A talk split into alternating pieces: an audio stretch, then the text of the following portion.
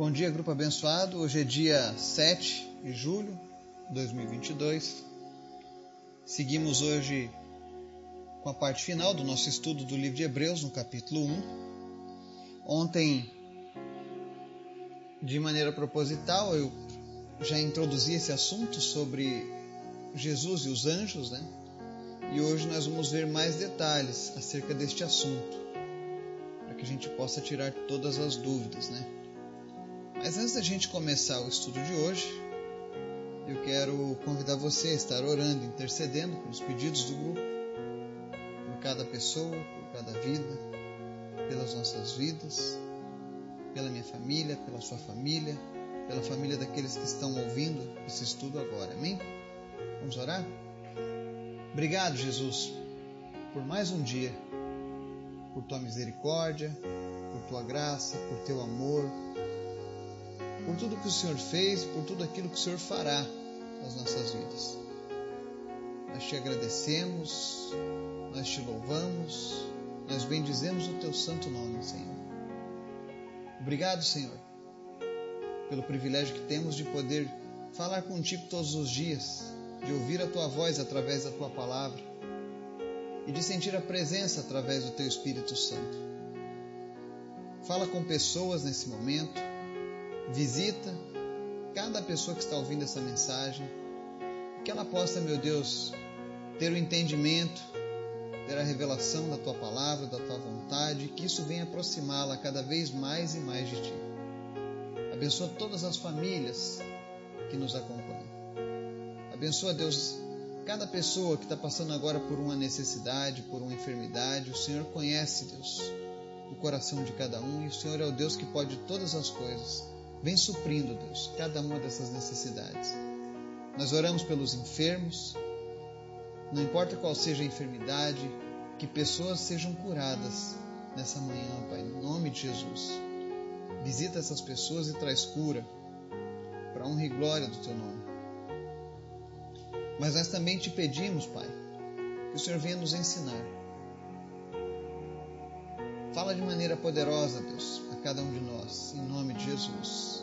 Amém. Hebreus capítulo 1, continuando a leitura de ontem, versos 5 ao 14, diz assim: Pois a qual dos anjos Deus alguma vez disse: Tu és meu filho, eu hoje te gerei. E outra vez, eu serei seu pai, e ele será meu filho. E ainda, quando Deus introduz o primogênito no mundo, diz: Todos os anjos de Deus o adorem.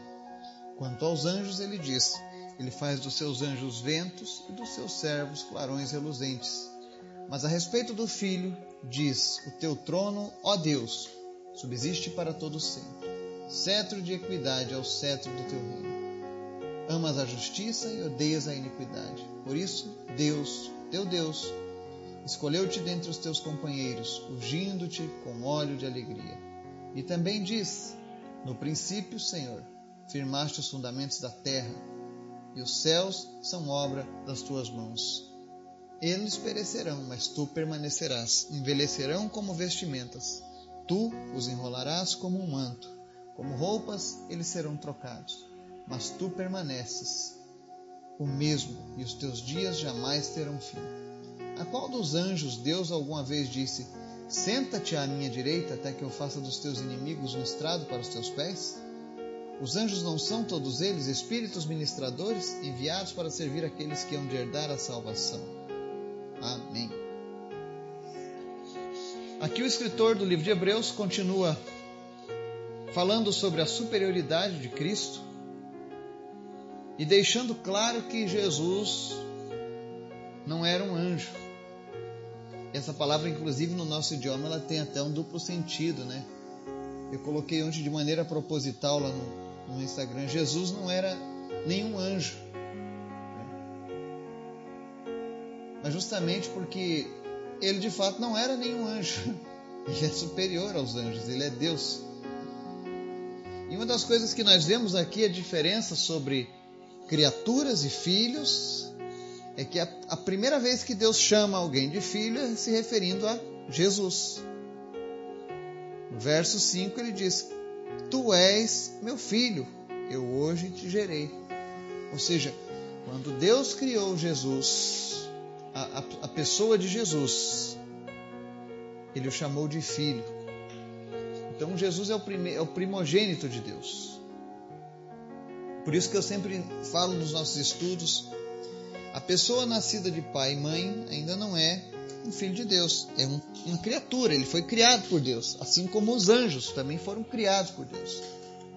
Mas filho de fato foi Jesus. E é por isso que quando eu e você entregamos a vida para Jesus, nós passamos a nos tornar filhos por adoção. Amém?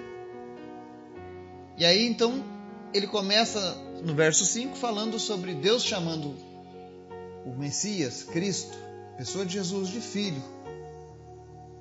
Dizendo: Eu serei seu pai e ele será meu filho. Note que sempre em maiúsculo, porque denota a divindade de Deus, tá? No verso 6, o escritor vai mais além, ele relembra que Deus, quando introduz o primogênito no mundo, olha só, o primogênito, o primeiro de muitos criados por Deus.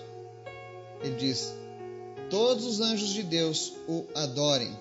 Ou seja, os anjos também devem adoração a Jesus. Por quê? Porque os anjos são criados para adorarem a Deus. E Jesus é Deus. Nos versos 8, o escritor fala, faz uma coisa que provavelmente quando os judeus leram isso, eles devem ter se escandalizado. Mas ele diz no verso 8: Mas a respeito do filho, diz: O teu trono, ó Deus, subsiste para todo sempre. Então, se alguém tinha alguma dúvida sobre o Filho de Deus ser Deus, olha só o Espírito Santo usando o escritor de Hebreus para dizer: O teu trono, ó Deus, subsiste para todo sempre. E isso ele está dizendo a respeito de quem? Do Filho. E ele fala que o cetro de equidade é o cetro do teu reino, ou seja, Jesus sempre julgará com justiça. Inclusive o verso 9 diz que ele ama a justiça e odeia a iniquidade. Isso quebra também mais uma narrativa que infelizmente é, infelizmente é muito usada, aquela historinha de que Deus ele odeia o pecado, mas ele não odeia o pecador. Bom, se o pecador não se arrepender, ele está fadado à perdição eterna e será destruído. Prova disso é que o verso 13 diz assim: A qual dos anjos Deus alguma vez disse: Senta-te à minha direita até que eu faça dos teus inimigos um estrado para os teus pés? Quem são os inimigos do filho?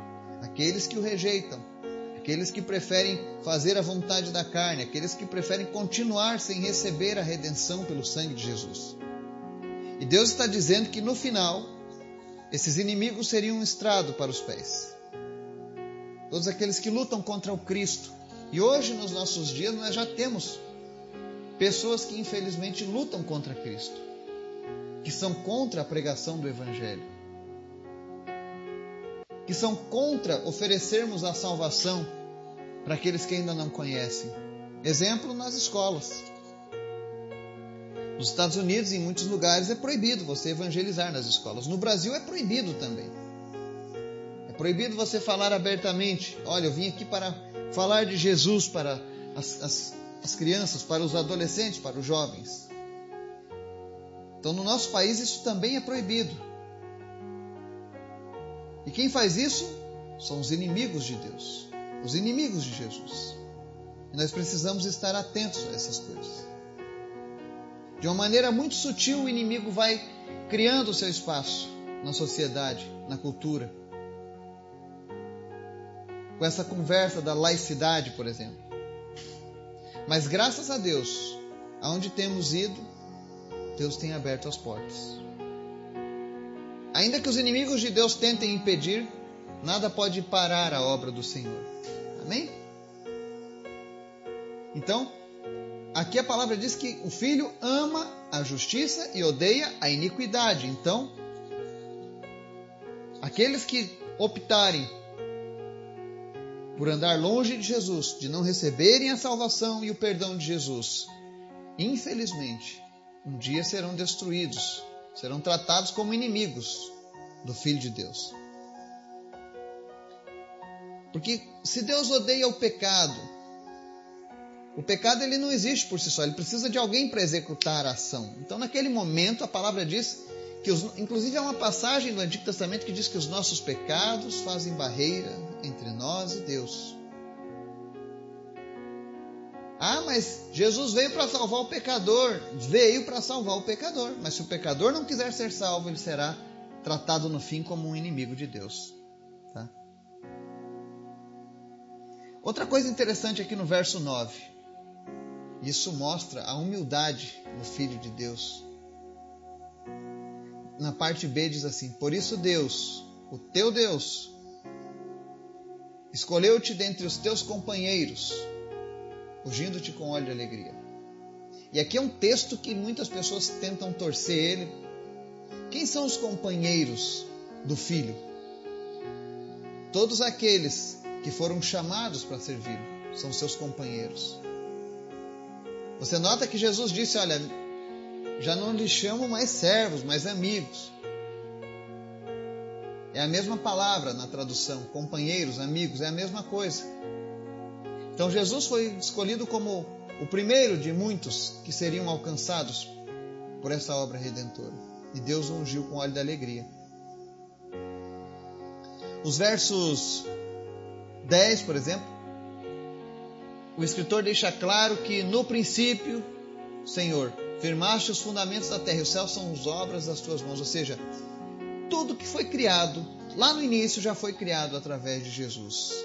Eu lembro que no primeiro ano deste nosso grupo eu fiz um estudo sobre Jesus no Antigo Testamento, onde a gente fala, a gente discorre sobre as aparições de Cristo no Antigo Testamento. Porque muitas pessoas pensavam que Cristo só aparece na história a partir do momento que Maria dá a luz, mas ele já era o Senhor. Ele já era Deus antes mesmo de ter vindo a esse mundo como ser humano, nascido de homem. Nos versos 11 e 12, nós temos a afirmação de que Jesus é eterno. Todas as coisas passarão, menos ele. Os seus dias não têm fim. Então, o escritor do livro de Hebreus deixa bem claro a diferença enorme, gigantesca entre tentar comparar Jesus com algum anjo. Então nenhum anjo consegue se equivaler a Jesus. Não chega nem perto da superfície no que diz respeito à profundidade do poder e da glória que Jesus possui. Mas então quem são os anjos? E essa pergunta é interessante porque tem muitas pessoas que eu conheço que costumam pedir ajuda para anjo. Ah, meu arcanjo Miguel, ah, Gabriel, ah, não sei quem, me ajuda, faça isso, faça aquilo, né? Na verdade, os anjos eles não obedecem ordens minha nem sua. Eles são mandados para servir junto conosco. Você vai ver no decorrer da Bíblia muitas passagens que os, os anjos são usados por Deus para trazer uma mensagem no Antigo Testamento, para avisar alguém, para ajudar alguém, para batalhar. Mas eles são apenas espíritos ministradores, é isso que diz o verso 14 enviados para servir aqueles que hão de herdar a salvação. Então eles são nossos companheiros de trabalho. Mas nós não, não precisamos pedir nada a eles. Porque nós estamos pedindo a alguém superior aos anjos. Se eu tenho acesso direto ao Filho, que é eterno, que tem toda a glória, que carrega o poder, que carrega a autoridade, que carrega o sceptro de equidade de Deus, para que eu devo procurar outros mediadores? Se quem pode fazer as coisas é o Cristo, não é verdade? Para você que gosta de estudo da Bíblia, por exemplo, verso 7, ainda falando sobre quem são os anjos, diz assim: Quanto aos anjos, ele diz: Ele faz dos seus anjos ventos e dos seus servos clarões reluzentes. Ou seja, o que que faz do seu, o que é os anjos serem ventos, né?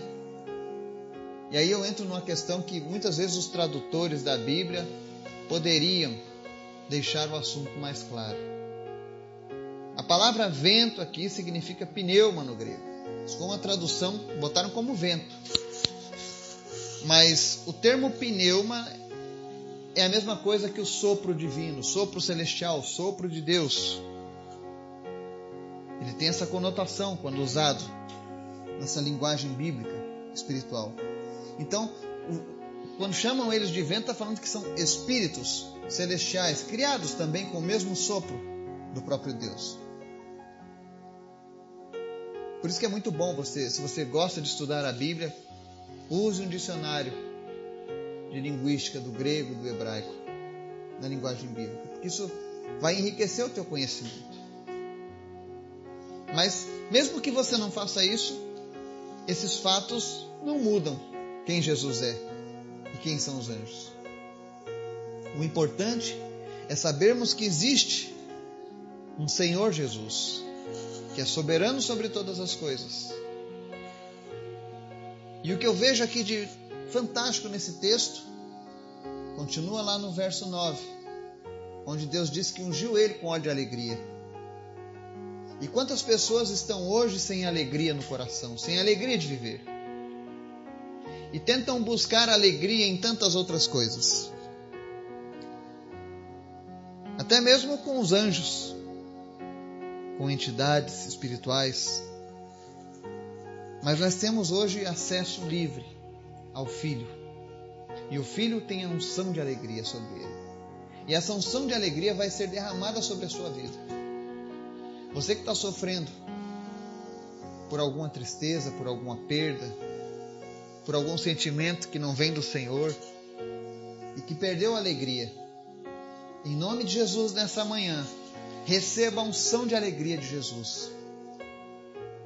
Dirija-se até Ele nesse momento. Vá até a presença de Jesus. Ah, mas como eu faço isso? Onde você estiver, diga: Jesus, eu quero a tua unção de alegria. Eu quero que o Senhor renove a alegria sobre a minha vida. Eu quero, Senhor, mais de ti. Eu quero poder ser um dos teus companheiros. Eu quero poder ser chamado de filho de Deus também. Por isso, Senhor Jesus, vem e transforma a minha vida nesse momento com a tua unção de alegria. Eu tenho certeza que, em nome de Jesus, se você está sofrendo nesse momento de uma crise depressiva, não importa a origem dela, física ou espiritual. Em nome de Jesus, se você se dirigir a Cristo agora e clamar a Ele, a unção de alegria virá sobre a tua vida. Que o Espírito Santo de Deus continue nos fortalecendo e que os anjos, os espíritos ministradores estejam agora trabalhando, cuidando dos nossos familiares, dos nossos negócios, porque Deus é bom e Deus nos enviou para servir conosco nessa grande obra. Deus nos abençoe e nos guarde, em nome de Jesus. Amém.